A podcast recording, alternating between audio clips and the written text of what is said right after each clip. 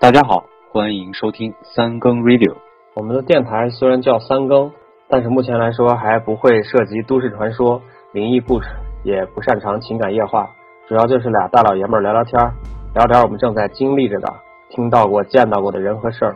从来不喜欢好为人师，也没什么不得了的人生经历，只是希望各位听友能在半夜三更闲暇之余，听到我俩闲扯，能放松一下。也可能我们的节目会挺助眠的，大家晚上听，半夜三更听。首先有必要先介绍一下我俩是谁，这样我们互相介绍吧。我先来，电波另一边的叫金强，在拉美待了前后十年，如今回国，在宇宙中心就职短视频行业，主要工作就是绞尽脑汁的占领大家碎片化的时间。如果没有碎片化时间，就把时间打碎后再占领，是掌握物联网未来的男人。电波另一边的是天来，现居马德里，从事于广告行业，身兼数职，多能多劳。上至公司 CEO，下至作图写文案，工作目的呢就是替用户、替客户更好的吹牛，让消费者心甘情愿的掏钱消费。在西班牙人脉广泛，认识的人特别多，很有希望成为欧洲夜茂中。可能欧洲的同学不太清楚夜茂中是谁，但是在国内的同学肯定知道，地铁站里总有那么些夜茂中的广告，大家肯定很熟悉。总结一下来说，我俩的工作就是，应该是我是要钱，然后金强是要命。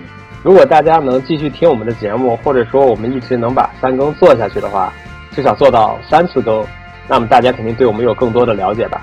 没错，呃，田来，现在想问一下，欧洲那边疫情是什么情况呢？欧洲的疫情目前应该说已经在逐步的有一些好的迹象，就是希望欧洲的听友们，如果我们有欧洲的听友的话，大家还是日常做好防护。目前呢，小城市可能已经逐渐降级了，但是大城市，尤其像马德里和巴塞罗那，防疫的形势还是比较严峻吧。其实如果可以的话，回国来防疫也不是一种不可以的方法。呃，因为最近听说马德里发生了这么一件事儿吧，国航的飞机在马德里起飞，回到天津，但是国航飞机刚起飞没多久就撞鸟了。先来跟大家说一下这个事儿吧，说一些大家可能在媒体上听不到的消息。对，就是这次国航飞回天津的这趟飞机呢，确实因为鸟击，然后在空中盘旋盘旋了一段时间，抛油返航。这件事情当时发生以后呢，就是我们最先是从朋友圈里，还有就是在机上的这些朋友，他们发出来的一些消息，不少人都觉得还是有点恐怖吧，心理压力确实很大。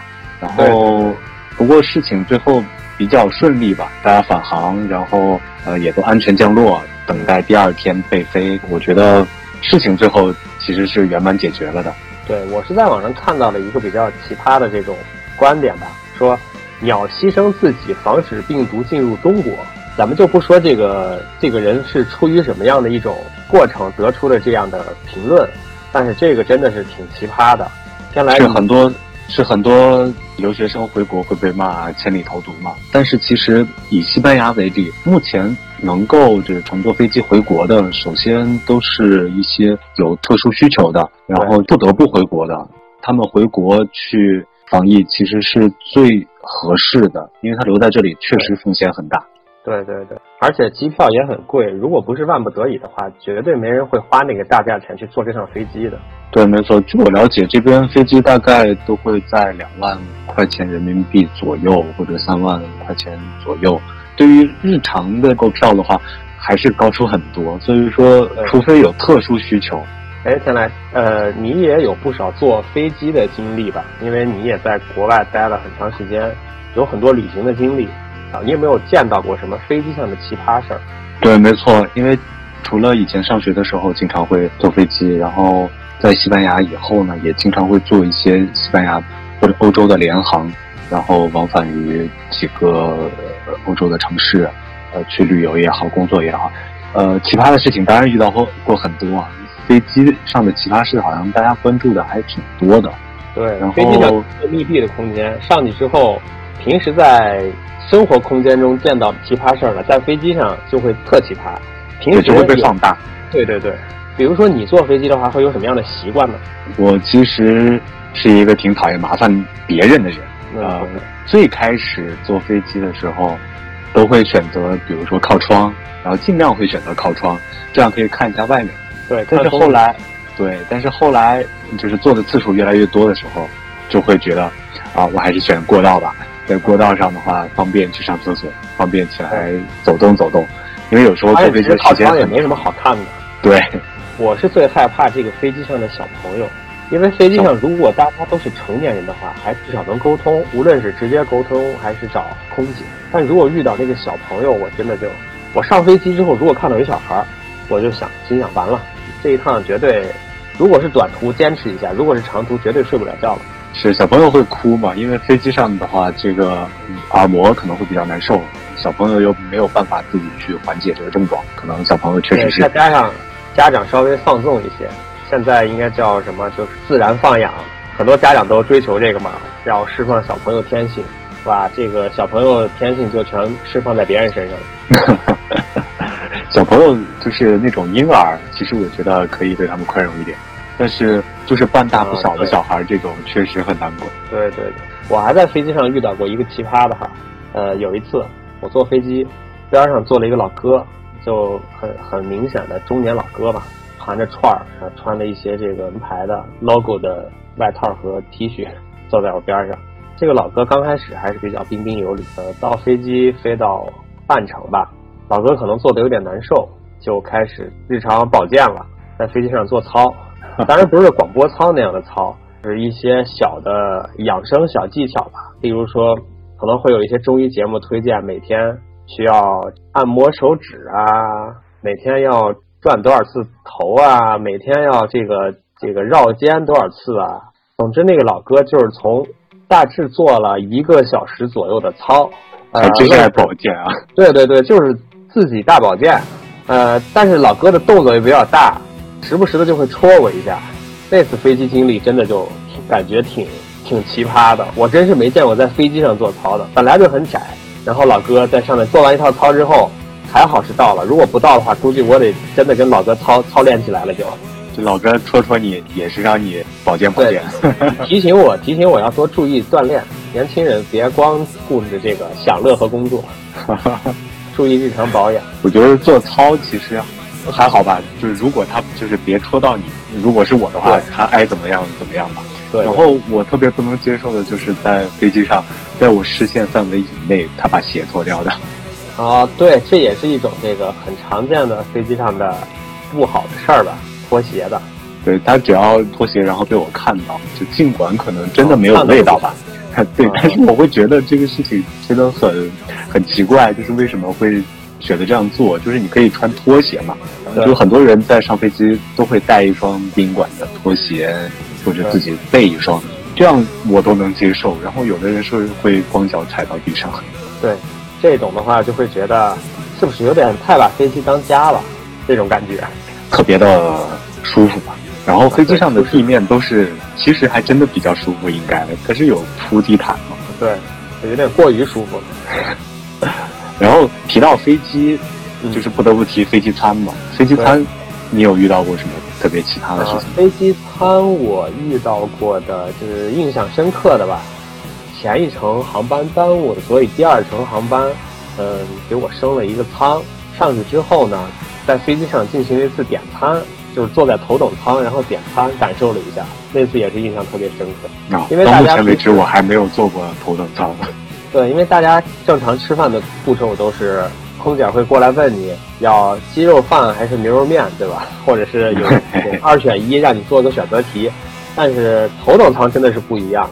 我上去之后呢，稍微的有点拘促，不知道该干什么。然后空姐就 过来了，问我先生想吃什么。我当时就被这个问题给问蒙住了。我说想吃什么？然后空姐拿出一个菜单来说，可以在里边点菜。我当时觉得，我操，真的是有钱，真的没有花钱的不是，能在飞机上点菜，就是都都可以点点些什么？你有记得？它整个配置的是一个非常标准的西餐的流程，呃，会提供例如五个前菜可以选两个，啊，然后主菜可以也是四五个左右，可以选择一两个，还有饭后的甜点。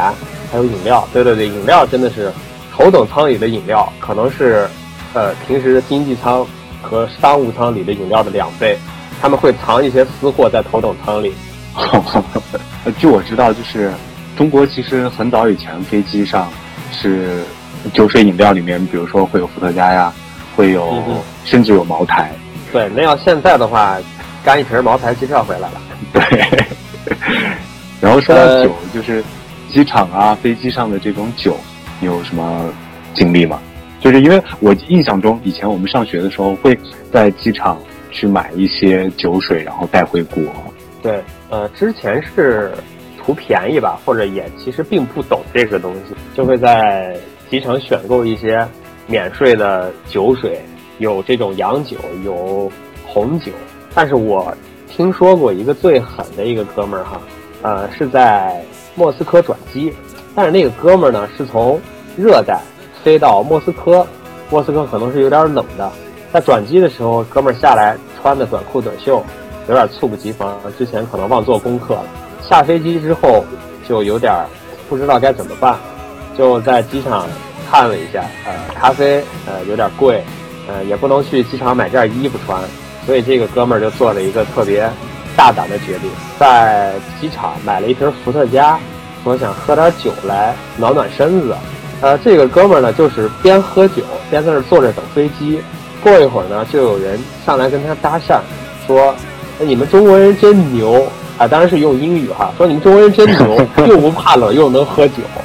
我当时听完这个真的是惊了。哦，说起俄罗斯，然后说起这个伏特加，我也有一个比较印象深刻的事情，就是第一次坐坐长途飞机，从国内飞古巴的哈瓦那。当时总的这个航程大概有三十多个小时，它的第二程是从巴黎飞哈瓦那，就是这一段航程上，我的邻座是一个俄罗斯的大汉，真的块头很大，就是因为是经济舱嘛，所以我当时是第一次觉得经济舱的座位真的很窄。呃，就是起飞以后，我们聊了简单的用英语聊了几句，除了这种就是见面问好说 hello 以外，我们都突然发现啊，自己的语言真的很匮乏，就是我俩真的没有什么特别多能聊的。然后除了介绍一下他来自俄罗斯，我来自中国。然后他是见当时情形比较尴尬吧，他热情劲儿上来了，非要和我喝点儿。然后当时干一杯，对，干一杯。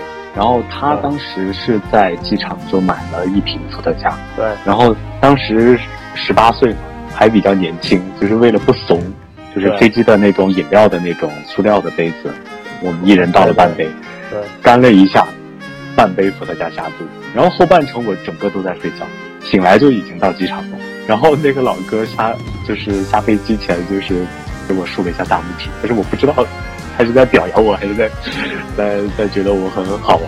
可能老哥也没见过这个一次干半杯伏特加的这个中国人，也觉得中国人真是酒量好。当时真的觉得呃，就是事后想起来就是觉得挺好玩的，因为在我睡着前我可能有瞄到他的杯子。他可能只喝了三分之下了一口，对，我觉得还好，他不是个坏人。如果他是坏人，我可能就被掏空了。是，呃，最近除了大家在隔离期间会在家工作、居家工作之外，剩下的时间你都会做什么呢？啊，除了居家隔离吧，然后处理日常的工作，剩下的就只剩下刷刷电视剧啊、听听歌啊什么的。然后西班牙前一段时间有一个片子挺火的，叫《饥饿站台》，它不是今年的片子，它是去年的，就是二零一九年十月、十一月的时候的片子。今年年初开始，就是逐渐热度会上来，然后很多人就去看了这个片子。对对对，这个片子我也看了。呃，我是看了一个推荐，说这个片子特别下饭，所以我特别把晚饭的时间留出来，想观看的这个片子来吃晚饭。结果真的是哇！呃，天蓝，你先跟大家简单介绍一下这个片子说了什么事儿吧。它的片子名字叫《El Oyo》，就是中文翻译叫《饥饿站台》，当然也有其他的翻译版本啊。然后这个剧情呢，就是呃，其实不是叫不是很复杂。然后如果好奇的话，大家可以自己搜索。然后在网上看一下，这个片子是比较典型的这种反乌托邦电影，然后有着比较明显的西班牙惊悚电影的色彩，呃，也可以把它归类于荒诞派的这种戏剧，我是这么觉得的啊。主要情节就是在一个虚构出来的垂直塔状的监狱里面，这个监狱每一层呢有两名囚犯，然后具体有多少层，有很多很多层。然后这个大家可以好奇的话去看一下电影，然后去了解一下到底有多少层。然后从中间中间它会有一个洞，然后这个洞呢就是有一个升降平台，每天上上下下，然后上面会堆满食物。然后每一层的囚犯就从这个平台上去，呃，领取食物。越靠上的可以领到更新鲜、更丰富的食物，越靠下的就拿到的更少，甚至没有，就看你在哪一层的。对，所以不剧透，但是这个片子确实还是比较意象化的。整个片子里边出现的一些人物啊、设置的场景啊，还有就一些出现的。物品都是比较脱离现实，但是又能找到一些对应的导演想表达的意思。对，它就是我们会就是很多影评会讲它是有比较多的隐喻在里面，然后，但是我来看，我会觉得它已经完全不像是在隐喻了，也不再暗喻了。然后它的主题思想传达的非常明，然后你看的时候完全不需要还是比较明，对，不需要猜测，就是很明确的摆在那。如果说基本是一一个非常基本是一个社会的缩影吧，对，整个监狱就是一个很就是非常封闭的一个小型社会，然后这个社会里面有各种各样的人物。你觉得整个电影里面给你留下最深刻印象的是哪一个角色？角色呀，角色印象比较深刻的，呃，咱们先不说这些主角、主人公吧。印象比较深刻的是出现了一个老爷子，我不知道你记得吗？嗯，这个老爷子呢，为什么深刻？有两点。第一个是因为老爷子说话经常爱带一个词儿，不断的说，不断的说，所以你不得不深刻就记住了这个词儿，顺带记住了老爷。第二个呢是这个老爷子呢，他虽然是一个配角，但是他还是承担了一个呃，算是主角的一部分。在片子后半段，他还是不断的出现，以回忆啊，以这个主角的幻想呀，各种形式不断的在出现。所以说，他其实可以被看作是一个主人公的补充，或者说的是主人公的一部分。我是对他印象比较深刻，觉得他角色本身也好，包括这个老爷子这个演员也好，都是挺很不错的，是一个。呃，老戏骨算是。对我，我一直会觉得，就是主人公，不论从妆发，然后到他的这个形，整个人人物形象都特别像唐吉诃德。然后这个你刚刚提到的这个老爷子呢，就是桑丘。但是唯一超出了我最初的这个设想的，就是，就这个老爷子，就我感觉代表桑丘的这个形象，然后领盒饭领的太快了，他可能三分之一过一点的时候就已经领盒饭了。然后后面是他出现的是你刚刚说的以主人公的想象和回忆这种出现。对对，呃，然后再说一下这个场景设置吧。你刚介绍这个场景是一个垂直的监狱，呃，每一层都有不同的囚犯，然后有一个平台去给大家送吃的。这个设置是非常可以说之前是没有见过的，因为大家默认的默认的监狱都是一个正常的建筑嘛，是一个楼，然后里面一间一间的，比如说像。像越狱这种片子里呈现的监狱的状态，呃，这个片子里说的这个垂直的就比较比较有科幻色彩。但是我看到这个垂直监狱呢，就想到之前有一个是福柯提出来的呃环形监狱。对，你可以给大家讲一讲什么是环形监狱。对，这个也是一种监狱的形式吧，只不过是设置成一个圆球形，可以把每一个牢房当做这个圆的这个周长。设置在这个圆球的外边环绕着一个瞭瞭望塔建设，这样的话只需要很少的人力，比如说一组狱警或者哪怕一个人在中间的瞭望塔就可以监视到所有人、所有囚犯的情况。还有一个呢，它这里边这个监狱还有一个特点就是囚犯是不能看到狱警，但是狱警是能看到囚犯的，是使用了单面透光玻璃。呃，这样的话呢，囚犯。甚至不知道狱警是现在在干什么，也不知道他是不是正在被狱警看着，所以就可以通过较少的人力完成一个自我监视吧，或者是自我规训的过程。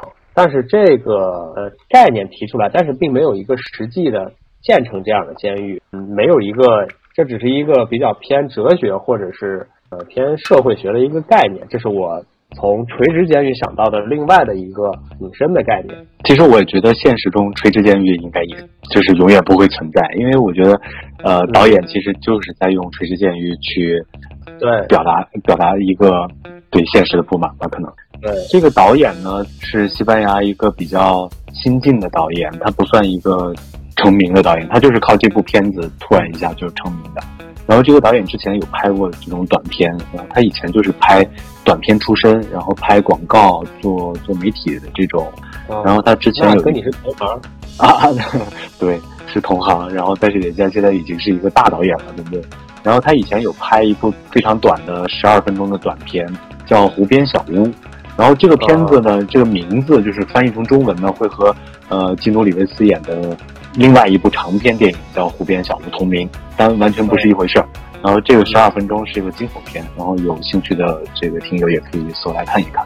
对，听这个名字确实是挺惊悚的。关于这个监狱，就是咱们回到电影本身来说，呃，如果是你的话，你会带什么东西进到监狱里面去？因为这个片中有一个设定，就是你可以带一件你想带的东西进去。比如说，主人公带了一本《堂吉诃德》，如果是你，你会带什么东西？对，每一个在这个剧中的人物，好像都会有一件非常重要的随身物品。比如说，有一个人他带了。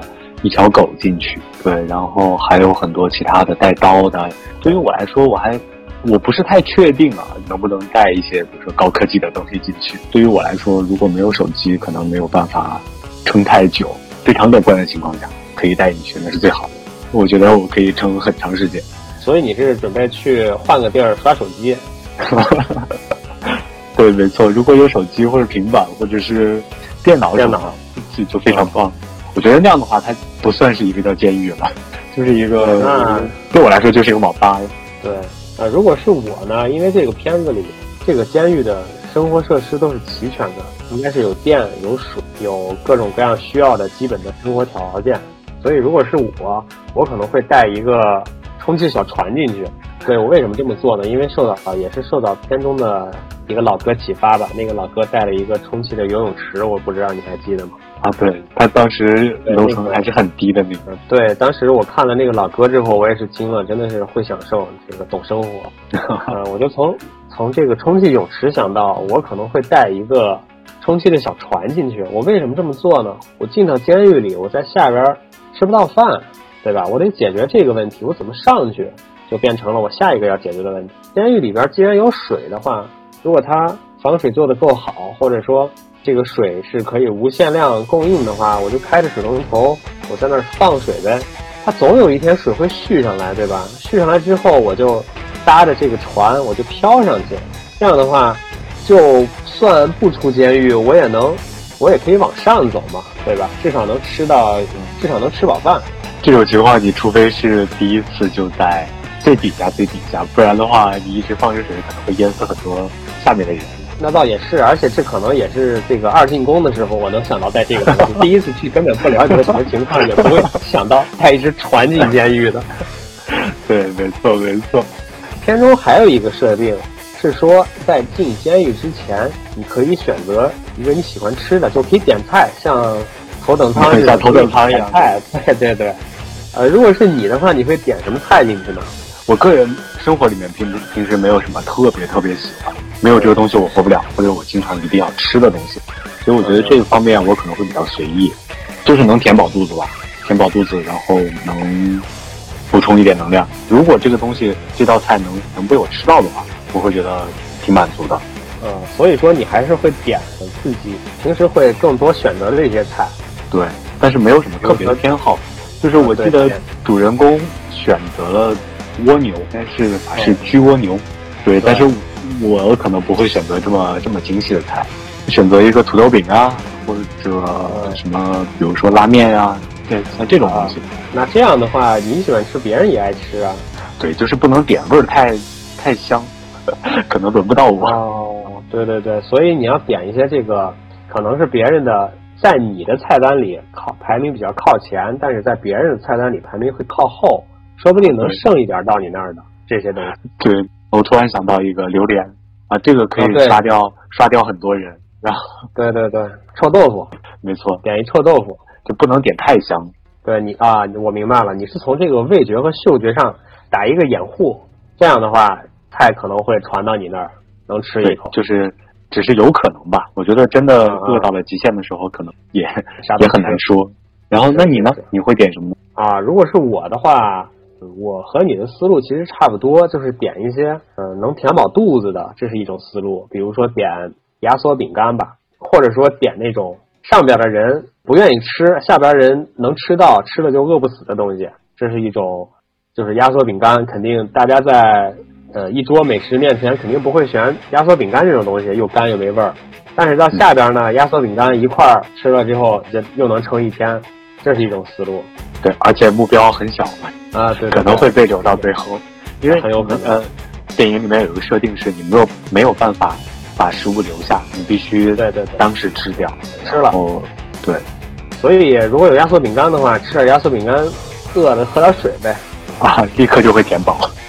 它虽然反正虽然不能不能被你留下来，但是它可以留在你的肚子里。啊，对对对，这个也不犯规。呃，这是一种思路。我还有一个呢想法，就是如果能点的话，那就点点大菜。嗯，比如说点点烤全羊，点点这个油腻的大菜，朝另外一个极端走。这个味道重的，呃，油腻的，呃，吃一口就吃不了的这种东西啊。例如说这个大肥肉筷子，点了之后。上边的人可能吃了一口哇腻了，算了算了，给别人吃吧，吃不了了就让了。这样的话也有可能会留到下边。是，就是在选择的时候必须要走极端，然后不能对要另辟蹊径。对对，得稍微藏着点儿，得让这个东西能留住，但是又能满足，怎么说自己能能果腹。对，所以这个得有一个。稍微极端一点的特点，让他留下来，然后还能果腹。就是我，我确实很难想象，如果我在这个这样一个环境下会怎么样生活。对，虽然我会觉得自己像是一个比较安于现状的人吧，但是真正到这种环境里，可能不见得会做的有主人公好，或者是这些电影中的人物做得好。呃，是主人公其实是比较理想化、比较浪漫主义的，对，没错。啊，包括他后来遇到一个这个狱友吧，也是跟他一样，啊，还不是一个，是遇到的这一些狱友，都跟他一样是比较理想主义的，一起去为了一个目标做了一些事儿，虽然最后也没成功吧。嗯，所以说这同样类型的人，可能在各种环境下都会保持，对，物以类聚，都会保持这个相同的这种人物特质，然后大家会相互吸引，走到一起。对对，除了看电影之外。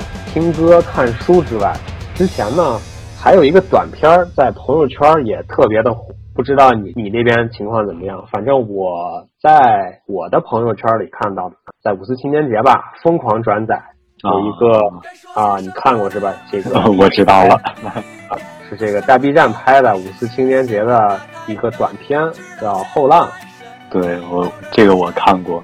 对对，呃，这个呢，你当时是什么感觉？确实，在第一次看这个片子的时候，因为它时间不长嘛，然后又赶上五四青年节，对，然后又赶上最近像海外疫情这种情况，然后它的整体的这个调性会觉得让你非常的热血沸腾，这个是真的。然后虽然说现在现在已经不年轻了吧，但是当时那里面讲的很多的话。你乍听你会觉得挺有鼓动性的，可能对，这不后来大家这个回过味儿来之后就觉得 啊，好像说的还不是那么一回事儿，你光激动还还不行。对，就是可能很多人就真的只会去看一遍吧，当时的热血，然后就会一直留着，然后很呃很多看了几遍，然后逐渐品细品这个里面的东西的时候，你会觉得啊，真的有有些东西是脱离实际的。对。我看了一下，是谁会在朋友圈里转载这个东西？部门领导，这个创业公司老板，小团队 leader，这个就喜欢发这些东西。像我们这种，呃，平时也不太爱搞煽情的人呢，不会转发这个东西，因为看的时候就觉得有点有点奇怪，最后回想起来，越来越觉得奇怪。里边提的一个名词，或者说它定义了一代年轻人，叫做后浪，然后呈现了一些后浪的生活。呃，例如说它里边会有去旅行的，对吧？去潜水的，去登山的，去跳跳跳三光伞的。对，我看到这个时候，我觉得真的是很厉害。但是大家为什么不用上班呢？对，这是我最大的一个梗。就好像整个片子都在描述某一个人的朋友圈，就是都是你在朋友圈里能看到朋友圈的世界。因为我平时的工作也好，还是最近呃几年的生活也好，其实呃我接触比我小的年轻人，我我现在只能是说他们是年轻人，就是说接触这些群体的机会不像以前那么多了。就是我可能接触到的，要么是和我同龄，要么比我年纪大一点。然后比我年纪大的，可能大个十岁、十五岁左右的人，他们现在可能生活比较稳定啊，就是说工作也稳定，家庭也稳定，可能就已经活成了我们羡慕的样子。对，比如说他可以，对他可以周末去呃度假，可以休息，然后有自己自己的时间。我觉得他们可能生活的很惬意，这个是我羡慕的。但是我在看我身边的同龄人，我觉得大家都还是在，可能都还是在打拼吧。就除非这种真的家庭条件非常好，然后或者是就是人才，就是浪尖儿，然后可能会生活非常惬意。但是大部分的人，我没有看到真的像就是片中提到的这种生活惬意、自由，然后又充满对生活充满热情，又有钱又有钱。对，我觉得当然我们不能排除啊，就是说可能真的会有，但是。数量并没有那么多，他没有办法代表整个一代人。对对对，我是同意，他就是小浪花吧。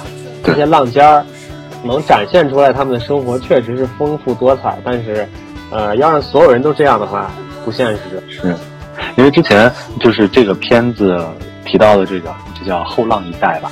我有在就是在新闻上也好，在平时呃和朋友聊天中就了解到另外一个词儿，叫底边后浪。就是这个词，我对，我不，我无法就是具体的描述出来这个词想要表述的什么，但是这个词给人一种很很神奇的感觉，对，底边后浪。然后这个这个事情是这样，就是具体还是讲一个河南的小伙，河南小伙就是他半年前，可能一九年左右吧，他拍了一个视频，然后这个视频里面就讲了他的一些经历吧。他说一个月就是挣三百块钱，就三百块钱。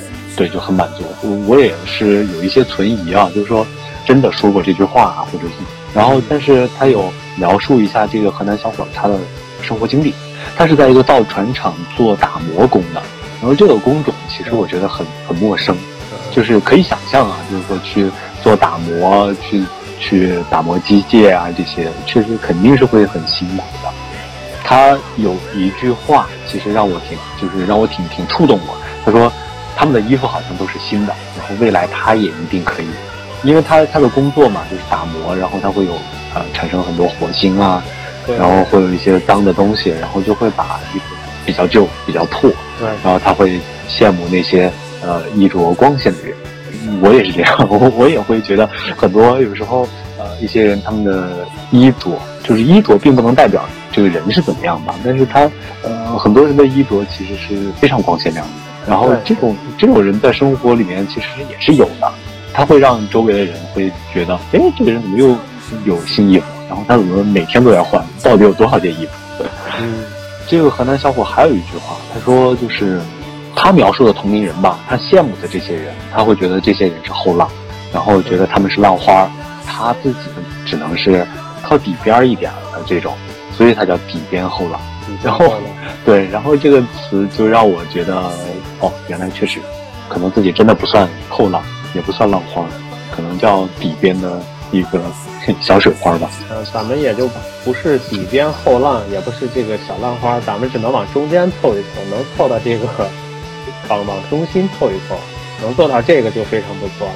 因为现在其实年纪已经很大了，就是呃，当然不是说多老啊，只是年纪相对是到了一个就是不尴不尬的一个年龄吧。我就不会觉得自己还年轻，然后你觉得你自己还年轻吗？我不年轻了，这种感觉已经很久没有过了。可能偶尔会听歌的时候会激动一下，就不会保持在那种激动的状态里一直生活。对，就是除了看这种毒鸡汤的时候，对，可能会稍微的有点激动一小下，但也。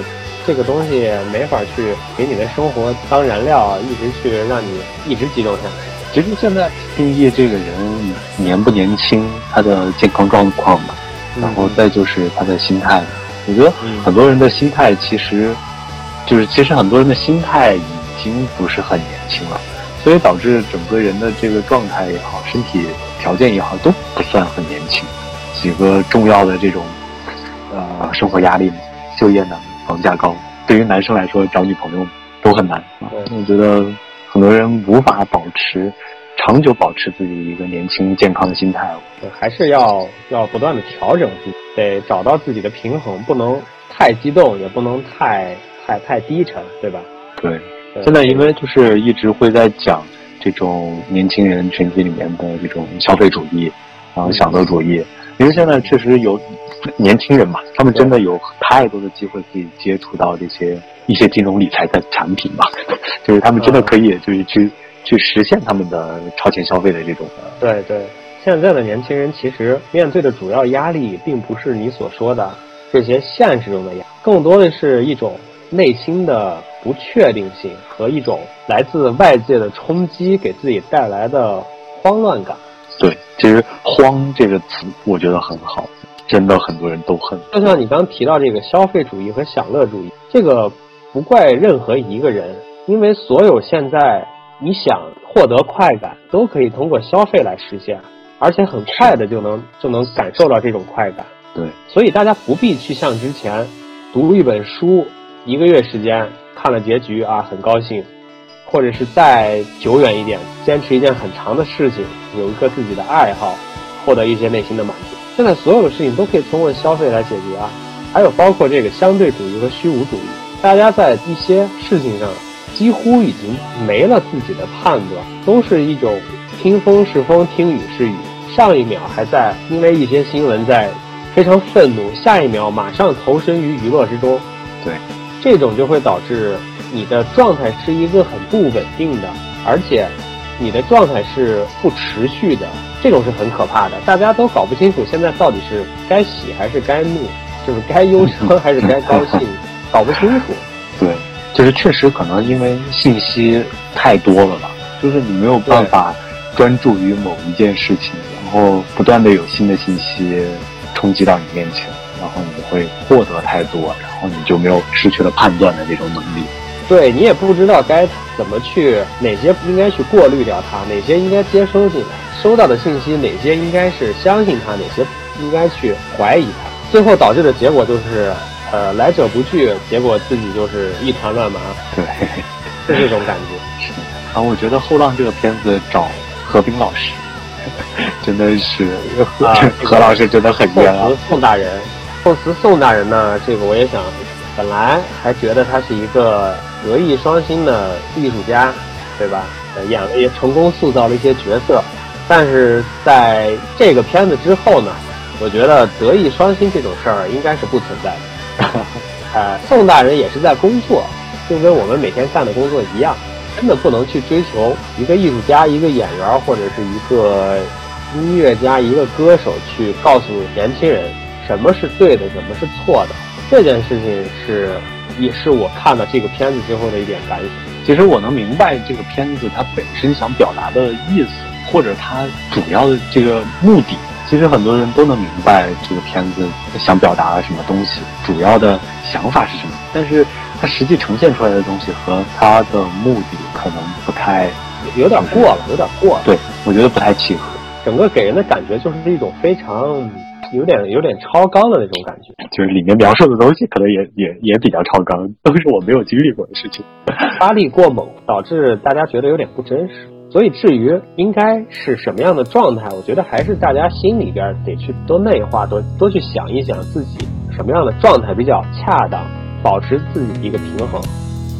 如果你问我看完这个片子我能学到什么的话，那我只能说。只要这个句子一押韵吧，他说什么事儿都显得特别有道理。行，今天我们就说这么多。好的，好的，谢谢大家的收听啊！因为今天是第一次录制，各方面肯定都有所欠缺。就是如果大家有好的建议啊，可以留言给我们。再次感谢大家，三更 radio，下期再会。下期再会。